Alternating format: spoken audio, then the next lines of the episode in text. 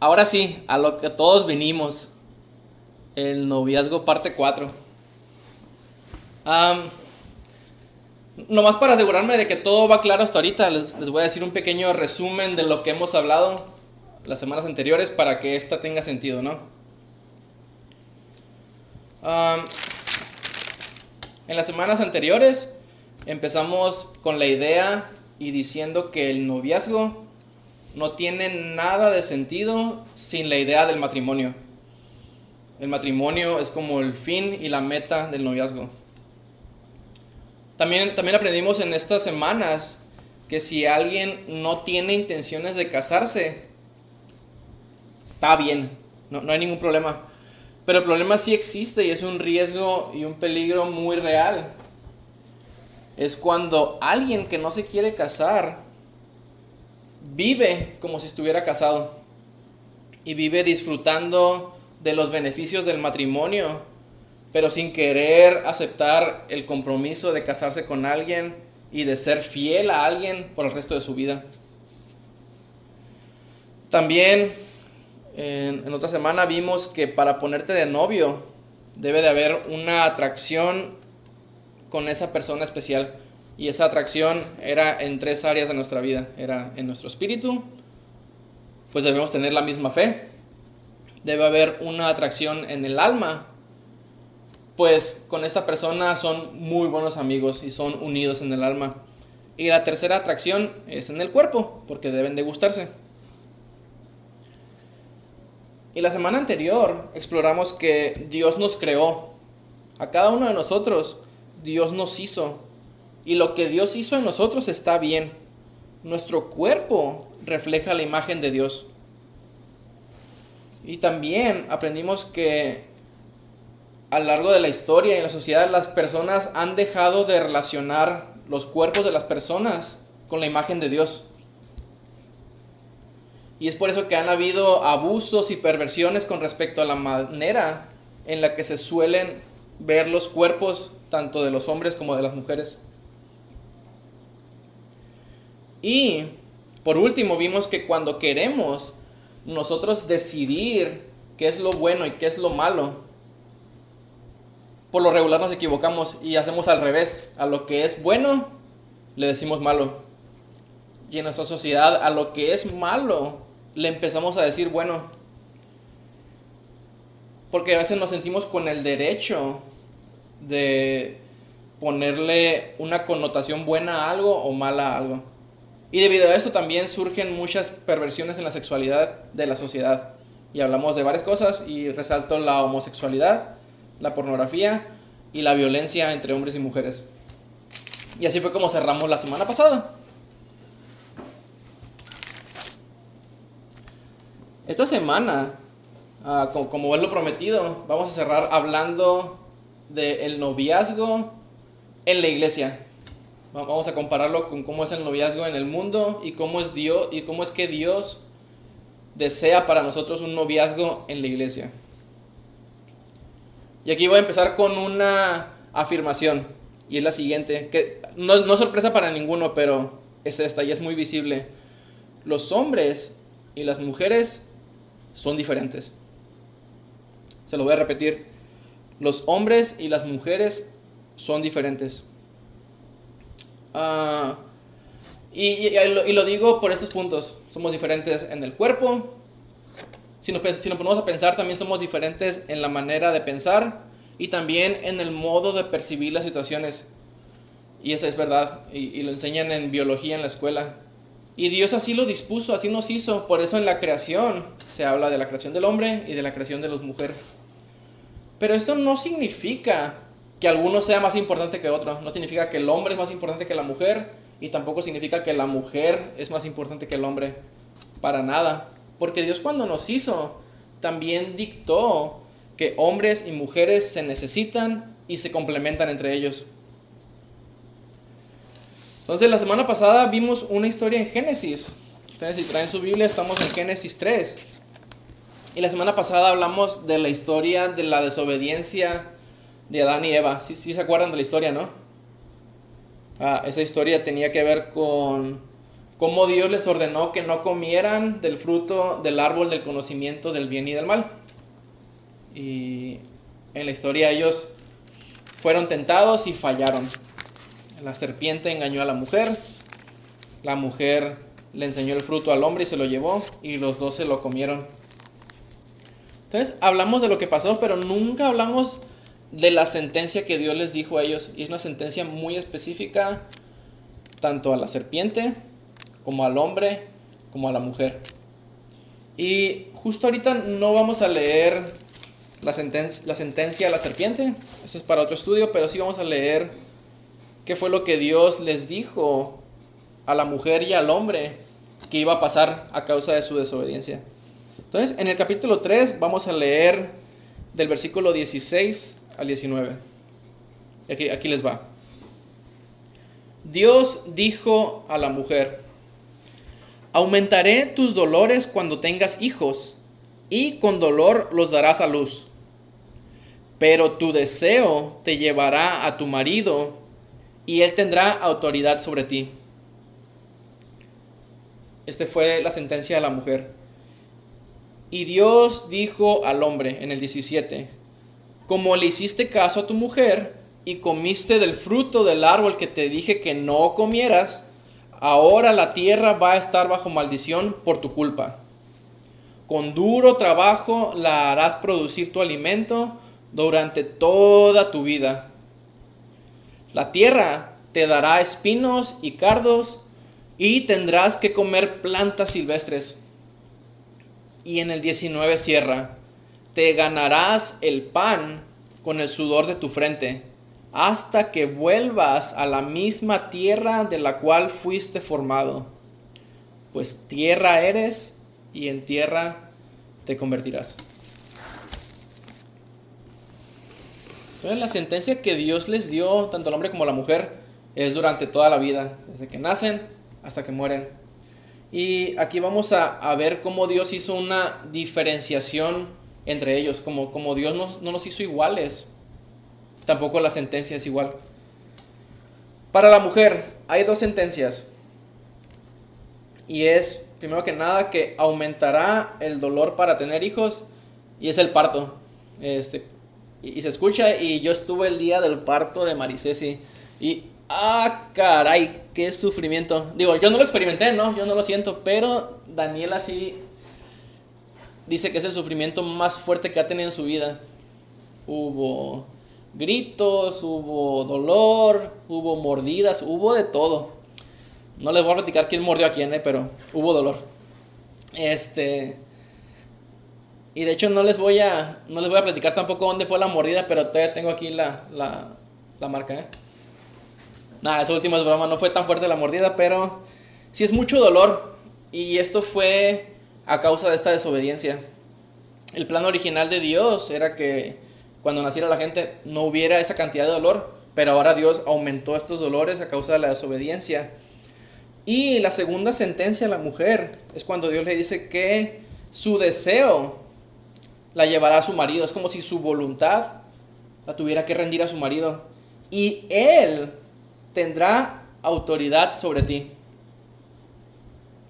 Más adelante vamos a visitar este tema otra vez, pero ténganlo en mente.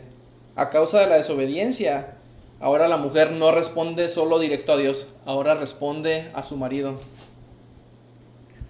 Al hombre Dios le hizo una sentencia también. Y ahí Dios usa una frase en la que le dice, por tu culpa. Y su primera sentencia es, la tierra estará bajo maldición.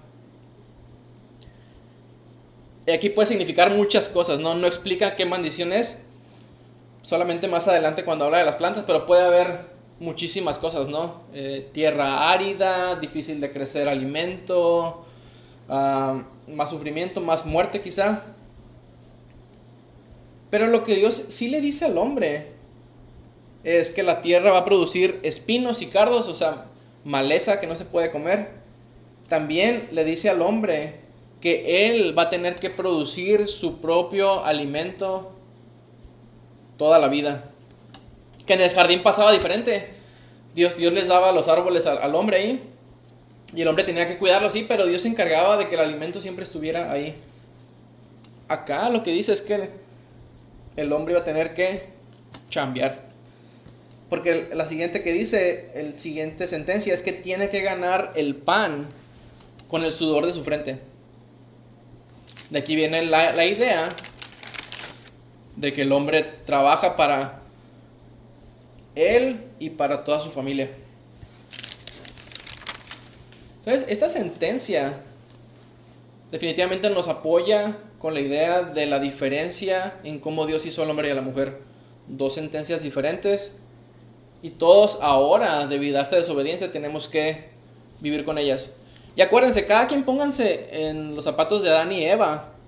Y yo reconozco que yo mismo hubiera caído en esa misma desobediencia. Entonces, si yo hubiera sido el papá de todos ustedes, también estarían bajo maldición, pero ahora por mi culpa, ¿no? Entonces, no nos vamos a, echar, a poner a echarle la culpa al primer hombre y la primera mujer. Entonces, con esta idea en mente de las dos sentencias, ahora los invito a que me acompañen a Efesios 5. Y aquí vamos a leer a cómo Pablo habla del matrimonio en la iglesia. Y aquí es más centrado al tema que estamos viendo hoy, el matrimonio en la iglesia. Aquí se hablan de varios puntos de cómo debe ser la dinámica. Entonces vamos a leer de Efesios 5:22 en adelante. Se los voy a leer. Si no tienes Biblia, no problema, escúchalo bien. Efesios 5:22.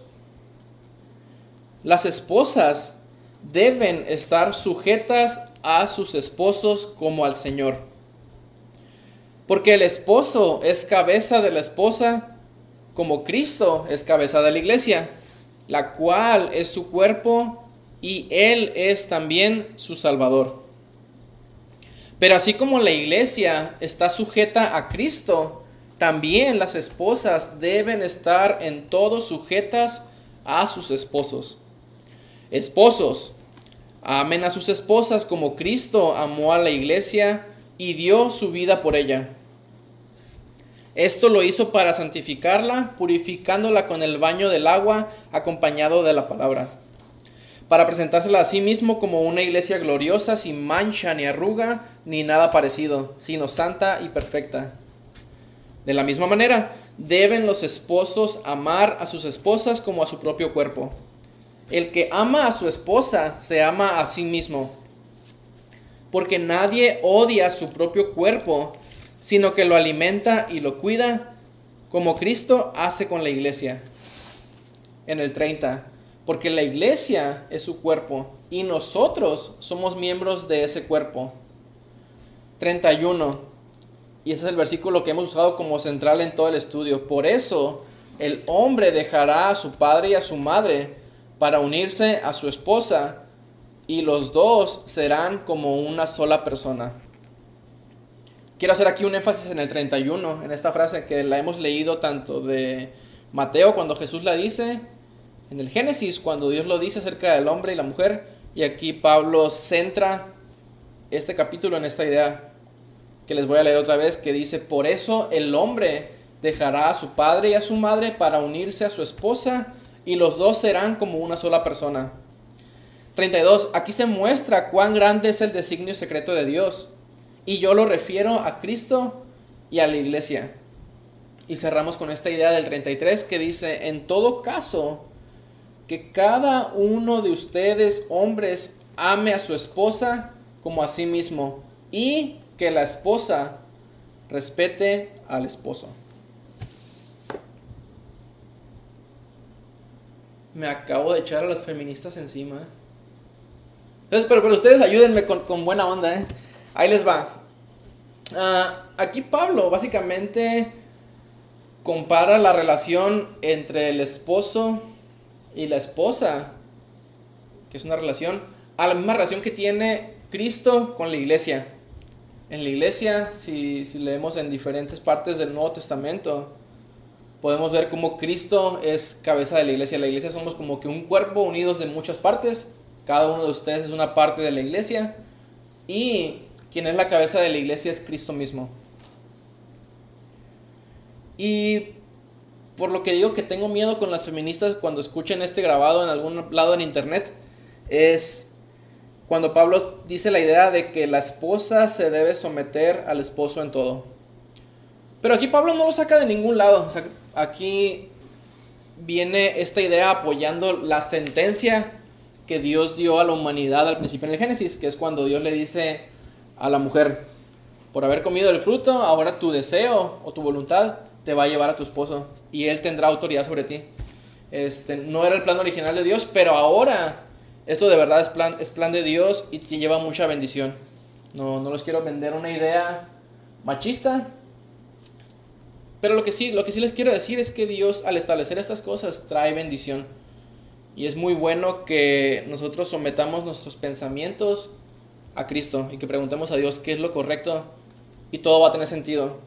Porque en realidad, para el esposo o para el hombre no es más fácil que la, para la mujer. Pues al hombre se le dice, y está súper largo el pedazo en el que explica cómo el esposo tiene que amar a la esposa como a su propio cuerpo. Y yo que estoy casado, perdón, y yo que estoy casado, es un chambón. O sea, sí es mucho trabajo y hay que tener mucho esfuerzo. Fíjense, en todo, en todo lo que hemos hablado de los, de los estudios anteriores, hasta ahorita no hemos tocado el asunto del amor. Y qué curioso, ¿no? Porque estamos hablando del noviazgo y del matrimonio y siempre, y siempre la idea principal es el amor, ¿no? Ah, de novios, ah, el amor, el amor, San Valentín, 14 de febrero. Pero ahorita estamos hablando del amor del hombre a la mujer como, como esposa. Y se hace tanto énfasis aquí porque te lo quieren pintar como algo súper exagerado. Dice que el hombre ame a la esposa, así como Cristo amó a la iglesia. Y lo que Cristo hizo, ¿qué fue? Pues vino y sufrió por ella y en amor murió por ella. Entonces, el mandamiento para los hombres que se quieran casar es tienes que morir por tu esposa, tienes que entregar tu vida a tu esposa. En el sentido de amor, tu amor para ella tiene que ser como el que te tienes a tu propio cuerpo. Y cuando pensamos en el cuerpo, pues sí es como de Duele, muchísimo cuando te quemas con un fuego en una fogata o en la estufa. Misma idea, el sufrimiento de la esposa es tu mismo sufrimiento en el cuerpo. Y esa es la idea del amor, es un amor hiper profundo. Y al, al final cierra con la frase de que el esposo ame a la esposa y que la esposa respete al esposo. Esta idea obviamente no aplica como amigos, ¿no? Pero sí, sí les indico que la relación entre hombre y mujer en la iglesia tiene que ser con pureza. No vamos a, no vamos a hablar más versículos de esto, pero Pablo sí da en primera de Timoteo la, la instrucción de que los hombres traten a las mujeres en la iglesia como si fueran hermanas, con toda pureza, como si fueran hermanas. Entonces, hasta este punto no habíamos hablado ni del amor, ni de la iglesia, ni de que somos hermanos. Pero ahora sí, vamos a ubicarnos en contexto. Justo ahorita, todos los que estamos aquí y todos los que van a la iglesia, somos hermanos. Por nuestra unión con Cristo y Cristo que nos engendró como hijos, que alguna vez vimos en Juan 1.12, como si creemos en Cristo Jesús. Dios nos da el poder de ser llamados hijos de Dios. Ahí entramos en la iglesia, que somos nosotros, que somos todas las iglesias en las que asistan, todos los que van a la congregación, todos los que creen en Cristo Jesús en el mundo, son parte de la iglesia y son nuestros hermanos. Entonces, entre hombre y mujer en la iglesia, toda la relación tiene que ser con pureza, como hermanos. Sin, sin querer sacar provecho de nadie, ni ventaja de nadie, ni enemistades, o ni enemistades duraderas, porque somos hermanos y siempre hay reconciliación. Ese, es el panorama general. Pero ahorita lo estamos reduciendo a nuestros sentimientos, ¿no? Y al noviazgo. Y está bien. entonces ahorita que nos ubicamos en la iglesia, también me lleva a pensar, ok, nosotros somos el cuerpo de Cristo en el mundo, pero también, ¿cómo está el mundo? ¿Cuál es la percepción general que hay en el mundo acerca del matrimonio, ahorita en el siglo XXI. Y muy probablemente todos han escuchado a gente hablar del matrimonio, ya sea casados o no casados, Y, hay muchas cosas, ¿no? Uh, quizá todos han escuchado del matrimonio, el luna de miel, de las dificultades del matrimonio, han escuchado quizá del divorcio, han escuchado quizá otras cosas más. Me puedo acabar los dedos, ¿no? Pero sí, siempre escuchamos muchas cosas del matrimonio. En, en las telenovelas el matrimonio es el final feliz, ¿no? No sé ahorita, quizá, quizá cuando estaba más, más, más chamaco y me enteraba de qué novelas había, este, el final feliz era que se casaban, ¿no? O en, las, los cuentos de hadas, el final es que se casan, ¿no? Entonces, en nuestra sociedad, aquí en siglo XXI, sí hay una idea en la sociedad del matrimonio. Pero también en la Biblia tienen que saber que Jesús habló del matrimonio y hablaba del matrimonio en los últimos tiempos. Y yo veo esa idea y se me hace bien similar a lo que pasa ahorita. Esto lo vamos a leer del libro de Lucas, Evangelio de Lucas, capítulo 17, que dice lo siguiente. Es Lucas 17, del 26 al 30. Entonces, en contexto, Jesús estaba explicando a la gente cómo iban a ser los últimos tiempos cuando Él regresara. Y en el 17:26 dice, como pasó en los tiempos de Noé, así pasará también en los días en que regrese el Hijo del Hombre, que es Jesús. La gente comía y bebía y se casaba hasta el día en que Noé entró en el arca y llegó el diluvio y todos murieron. Lo mismo sucedió en los tiempos de Lot. La gente comía y bebía, compraba y vendía, sembraba y construía casas. Pero cuando Lot salió de la ciudad de Sodoma, llovió del fuego, perdón, llovió del cielo fuego y azufre, y todos murieron. Así será el día en el que el Hijo del Hombre aparezca. Y lo puedes leer y te quedas, ah, caray, creo que René se salió de tema, ¿no? ¿Qué, ¿Qué caso tiene la venida de Jesús cuando Él regrese con el matrimonio?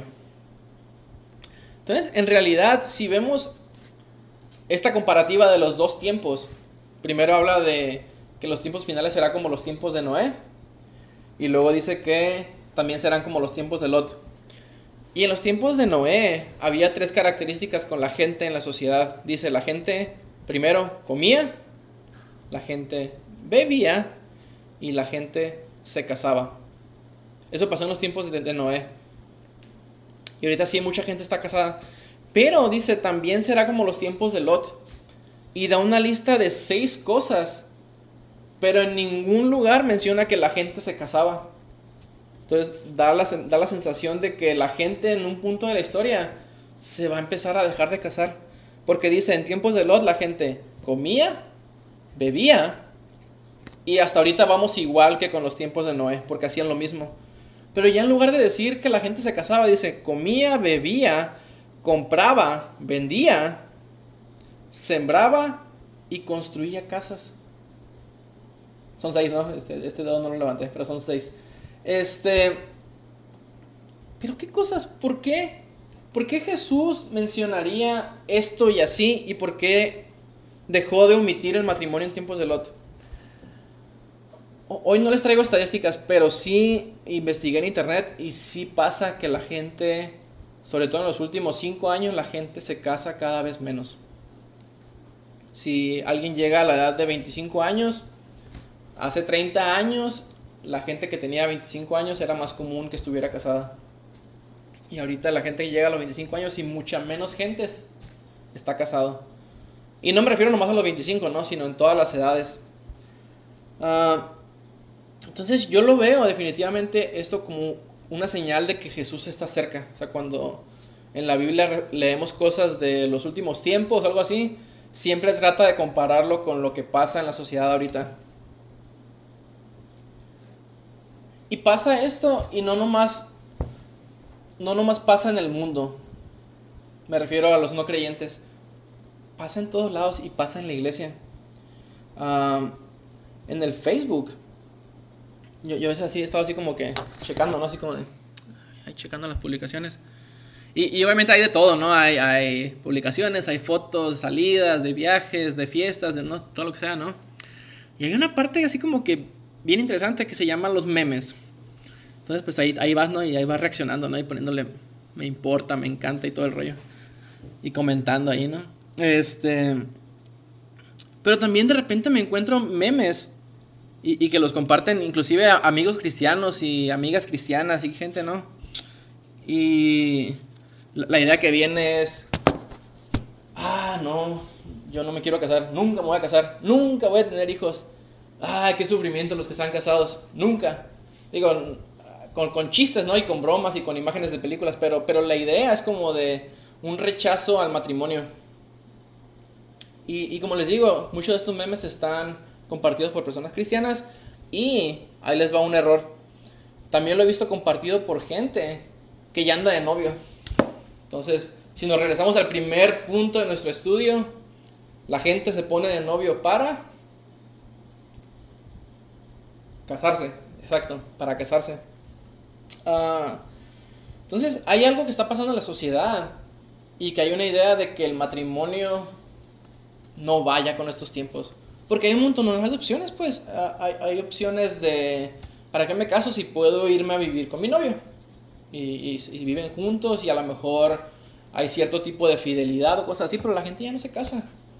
O hay gente que dice, no, es que yo no me voy a casar porque yo quiero pues, tener muchas novias, ¿no? Dice algún muchacho. O al revés, una muchacha, no, pues quiero, quiero tener muchos novios para ver el bueno. O yo quiero tengo mis metas profesionales y tengo mis metas de vida y quiero conocer el mundo y hay muchas cosas por las que la gente no se casa.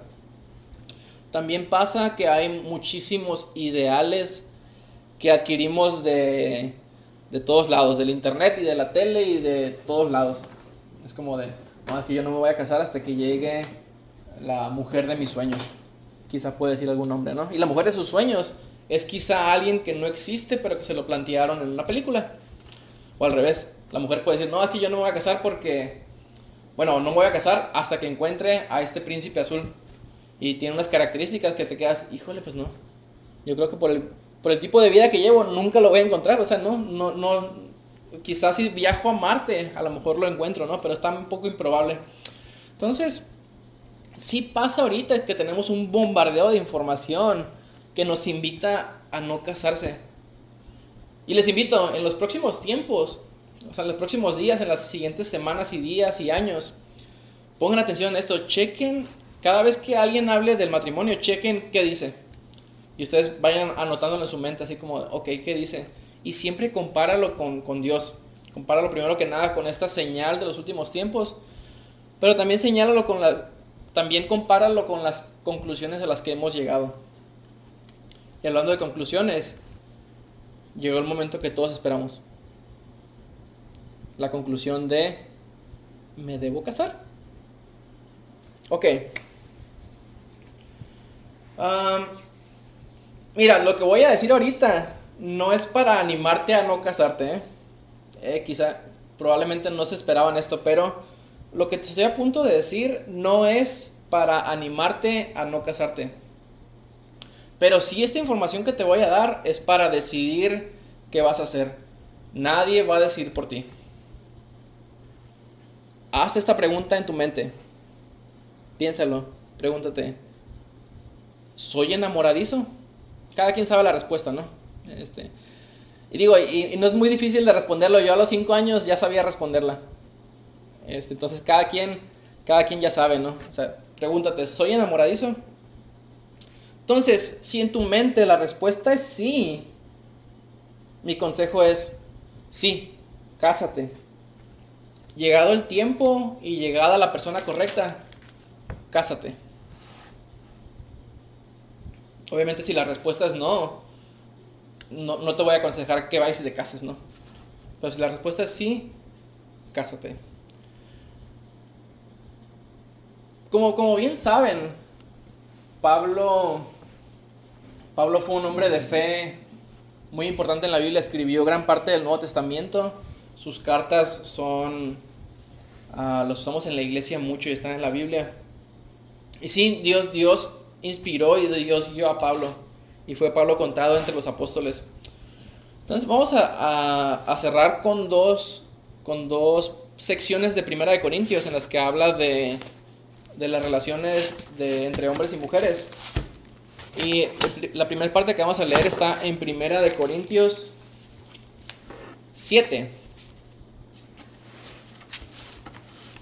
Es Primera de Corintios 7, versículos 8 y 9.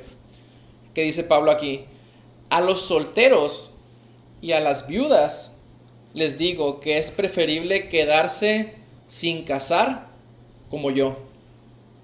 Entonces Pablo no estaba casado. Pero si no pueden controlar su naturaleza, entre paréntesis, eso, es mío, si son muy enamoradizos, que se casen, pues más vale casarse que consumirse de pasión. Entonces cada quien va a responder ahí. Y vamos a brincarnos a los, a los versículos 25 y 26 de Primera de Corintios cuando dice Primera de Corintios 7, 25 y 26. permítame aquí porque sin querer moví la hoja. Ok, Primera de Corintios 7, 25 y 26 que dice, en cuanto a las mujeres no casadas, no tengo ningún mandato especial del Señor pero doy mi opinión como uno que es digno de confianza por la misericordia del Señor. Y aquí hay un paréntesis. Aquí Pablo en el 25 habla de que no necesariamente es un mandato de Dios, pero que él como autoridad que es en la iglesia y como él ama al Señor y está buscando lo mejor para las personas, él da este consejo, ¿no? Entonces, no necesariamente esto es ah, mandamiento del Señor, pero sí es un consejo que Pablo dice. Y empieza en el 26 que dice, a mí me parece que es preferible que cada uno se quede tal como está, por causa de los tiempos difíciles en que vivimos. Si tienes mujer, no la abandones. Y si no tienes, no la busques. En el 28, si te casas, no cometes pecado. Y si una mujer soltera se casa, tampoco comete pecado pero los que se casan van a tener los sufrimientos propios de la naturaleza humana que yo quisiera evitarles.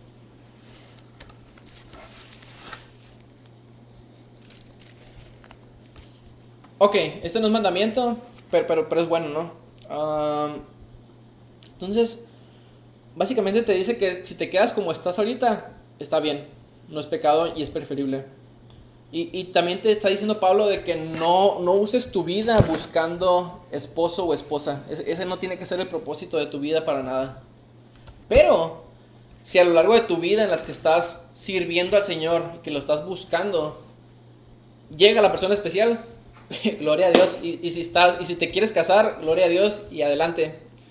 Pero si no, tampoco te sobreesfuerces en, ah, no, es que voy a empezar a, ah, no sé, no, este voy a empezar a ir a fiestas para encontrar a la esposa, o voy a empezar a, esto, a hacer citas a ciegas, o no, no, no, va por ahí. O sea, no, eh, lo que está diciendo aquí Pablo es, es, vive la vida normal como va, buscando al Señor, y si Dios provee esposa, en realidad está bien, te puedes casar. entonces, cuando Pablo habla de los sufrimientos de la naturaleza humana que quisiera evitarse, evitarles a los solteros, se refiere a lo que hablamos de la de la, de la sentencia que Dios dio al hombre y a la mujer. O sea, Pablo quiere evitarle a la mujer los dolores del parto y a que tenga que someterse a la autoridad de su esposo. Porque tiene mucho beneficio para una mujer de solamente rendirle cuentas a Dios. Imagínate tener la libertad de solamente tener tu fe para con Dios y no tener que compartirla con alguien. Digo, yo también entiendo el beneficio que Pablo explica ahí. Y para el hombre, también le quiere evitar el sufrimiento de, aparte de tener que trabajar para mantenerse así, que tenga que trabajar más duro todavía para sostener a su familia. Lo mismo pasa aquí, que si el hombre se quedara sin casar, tiene toda la disponibilidad de dedicar sus pensamientos y sus fuerzas exclusivamente al Señor. También veo el beneficio ahí. Pero regreso, regreso a los versículos anteriores. Pero si eres muy enamoradizo, cásate y está bien. Cada quien sabe la respuesta dentro de sí y cada quien tiene que defender su postura en la sociedad. cuando hablo de defender la postura también este, me llegaron algunas preguntas muy buenas este, que hay que responder en la sección de preguntas y respuestas que va a haber al final. Y varias de las respuestas que les voy a dar tienen que ver con defender tu postura al respecto. ¿eh? Ah. ok, miren, ah, desde el principio sabía que quería cerrar yo con una ronda de consejos personales. Y estos consejos personales van para los que los que ya definieron contestando la pregunta de si son enamoradizos, si eventualmente se quieren casar. Entonces yo tengo unos consejos que igual como Pablo decía, este, no son mandamiento del Señor, pero él por amor los decía. Yo también tengo algunos consejos que no necesariamente vienen en la Biblia, pero sí como pastor de jóvenes, este, y por lo que mi experiencia, por lo que veo, uh, los considero buenos consejos que les recomiendo que tomen en cuenta. ¿Les parece? ¿Quieren escucharlos? Ok, ahí les va. Ah, primero que nada, este primer consejo va para los hombres. Y son consejos súper prácticos, ¿eh? Ok, primer consejo para los hombres. Antes de ponerte de novio, consíguete un trabajo. Digo, eso no, eso no viene en la Biblia, ¿no? Pero pero lo que sí dice en la Biblia es que eh, el hombre tiene que aventarse la talacha de chambear machine para, sostener a su familia y a él. Entonces, y obviamente tiene la lógica, ¿no? De que obviamente si te pones de novio tienes que van a ir al cine y van a ir a comer y van a ir a dar la vuelta y al parque y a La Paz y a los barriles y a Cabo Pulmo y a las reuniones de jóvenes y a los grupos con amigos y un montón de cosas, pues. Y, ¿sabes qué? Todo eso cuesta dinero. Entonces, hombre, este, si te vas a poner, si te vas a poner de novio, ponte a chambear. Este, y obviamente consejo para las mujeres, si te vas a poner de novio con alguien y no chambea, sabes que te va a, tomar, te va a tocar ahí como la incomodidad de siempre pagar el cine, ¿no? Que, que, que usualmente no se usa, pero que también se vale, ¿no? Pero, ok, entonces ahí te va. Si andas así como de que te quieres poner de novio, consíguete un trabajo antes. No importa lo que ganes, no importa de lo que sea, pero sí, tiene que haber ya el sentido de que tú mantengas la relación. Y digo, las relaciones esas, pues obviamente cuestan, ¿no? Por, lo, que, les mencioné, hay que ir al cine y todo eso, que está muy bien, hay que invitar a, la novia por una soda o algo. Entonces, primer consejo, antes de, ponerte de novio, hay que trabajar. Ese es para los hombres. Y los siguientes consejos ya van para todos, ¿eh? Uh, edad. Sé, que existe la pregunta entre todos de que, oye, ¿y a qué edad me debería de casar? O sea, ¿a qué edad es muy joven y a qué edad es muy viejo? Y eso no lo puedo contestar tan certero de cuál es tan joven y cuál es tan viejo. obviamente, si, si eres niño este, de, de, menos de... O sea, niño calificas como niño de menos de 12 años, pues no, para nada, no te cases, ¿no? Pero digo, todos ya pasan de esa edad. Entonces, yo diría que para casarte, por lo menos que sea a los 18 años. Hay una razón, hay una razón bien simple. A esa edad, aquí en México ya eres un adulto legal. Digo, y aplica para nosotros aquí en Cabo San Lucas, ¿no? Entonces, en ese entonces ya eres un adulto legal. Porque te quiero evitar la incomodidad de que si te casas antes de eso, tus papás todavía responden por ti como, como, como no adulto que eres. Entonces, te recomiendo, si te vas a casar joven, ok, está bien, pero por lo menos que sea después de los 18. ¿Sale? ese consejo está como que muy simplón, ¿no? Pero, pero tiene razón. Ok, el tercero. ¿Ustedes han escuchado del enamoramiento? Mira, yo, yo, ya, les yo ya les confesé que a los 5 años yo ya sabía que, qué onda, si me quería casar o no. Ok, entonces nomás contéstenme con, con cierta, con toda la honestidad posible de ser posible, ¿eh? si, si se animan. Y no tiene que ser algo, algo vigente o algo, pero ¿quién de ustedes en su vida se ha enamorado? ¿Ok? Ok, de acuerdo. y si pasa, pues el enamoramiento es algo que pasa en nuestra mente y en nuestro cuerpo y en nuestro corazón. este. Y si pasa, es como, es como lo que sientes, ¿no? De que ves a alguien y. ¡Ah!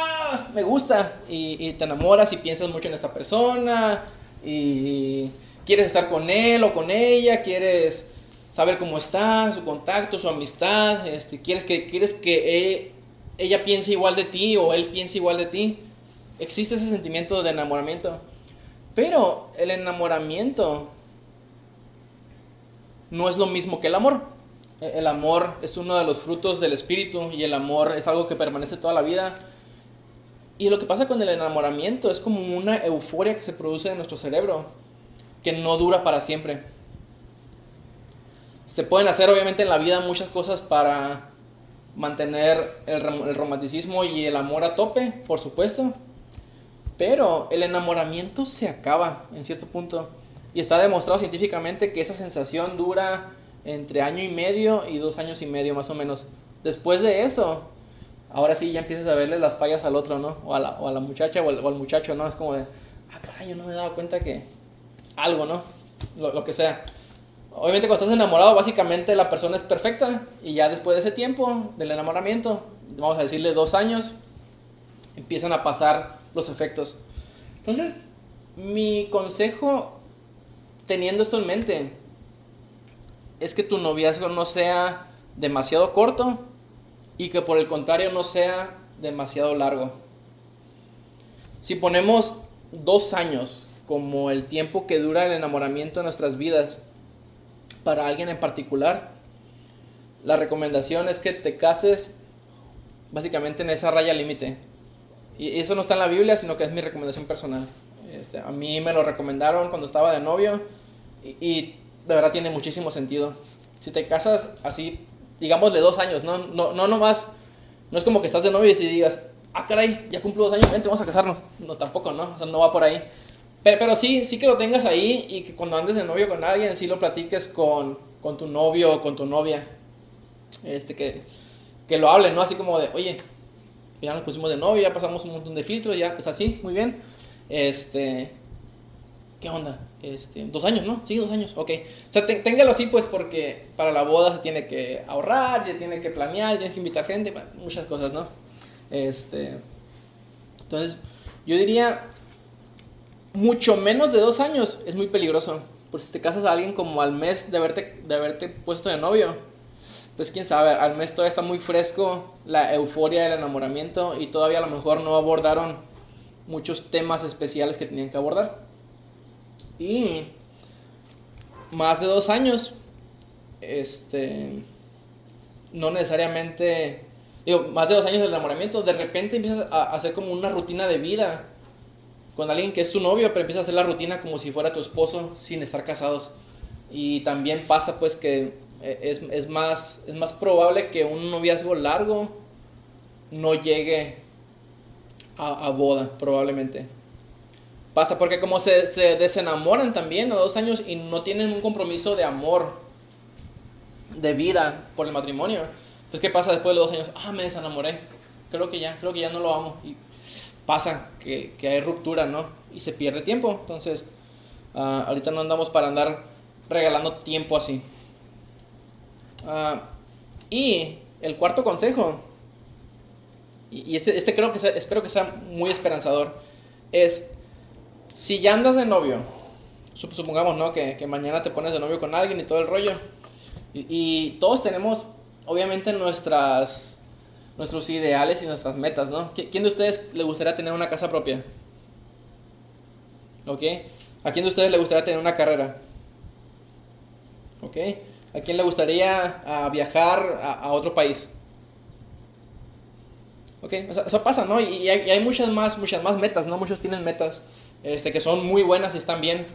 Este, ah, entonces, se puede. y está bien. Nomás lo que, lo que te digo es que muchas de estas metas este, no tienen nada que ver con si eres soltero o casado. ¿eh? Puedes hacerlas muy bien soltero o puedes hacerla casado. Entonces, si estás de novio no, y, te, y te quieres casar con esta persona, no pongas como limitante que no tienes casa, o que no tienes carrera, o que no tienes viajes, o que no tienes dinero, o que no tienes el carro que quieres, o algo así. Para nada. Te puedes casar básicamente sin nada y Dios les va a proveer lo que ocupan no, no hay ningún problema si pagan renta, no hay ningún problema si toman vacaciones cuando les den vacaciones en el trabajo. No hay ningún problema si se casan y supongamos si terminan la universidad mientras están casados. No pasa nada, no tiene nada de malo. Este, no, ese no es un impedimento para que se puedan casar. ¿Sale? ¿Les parecen buenos consejos? Ok. Bueno. Y eso se los digo yo en amor. Eso, ese último cuatro no lo tomen como ley, nada más tómenlo como consejos de un, de un viejo que tiene un grupo de jóvenes. ¿Sale?